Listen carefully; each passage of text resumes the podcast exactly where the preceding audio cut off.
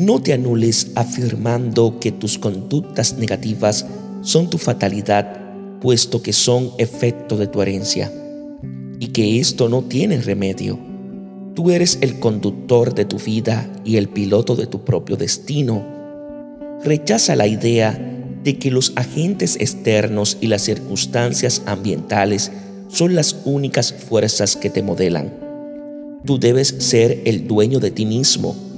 Gobierna tu libertad y pon tu responsabilidad al frente de tu libre voluntad y elige así tus conductas adecuadas.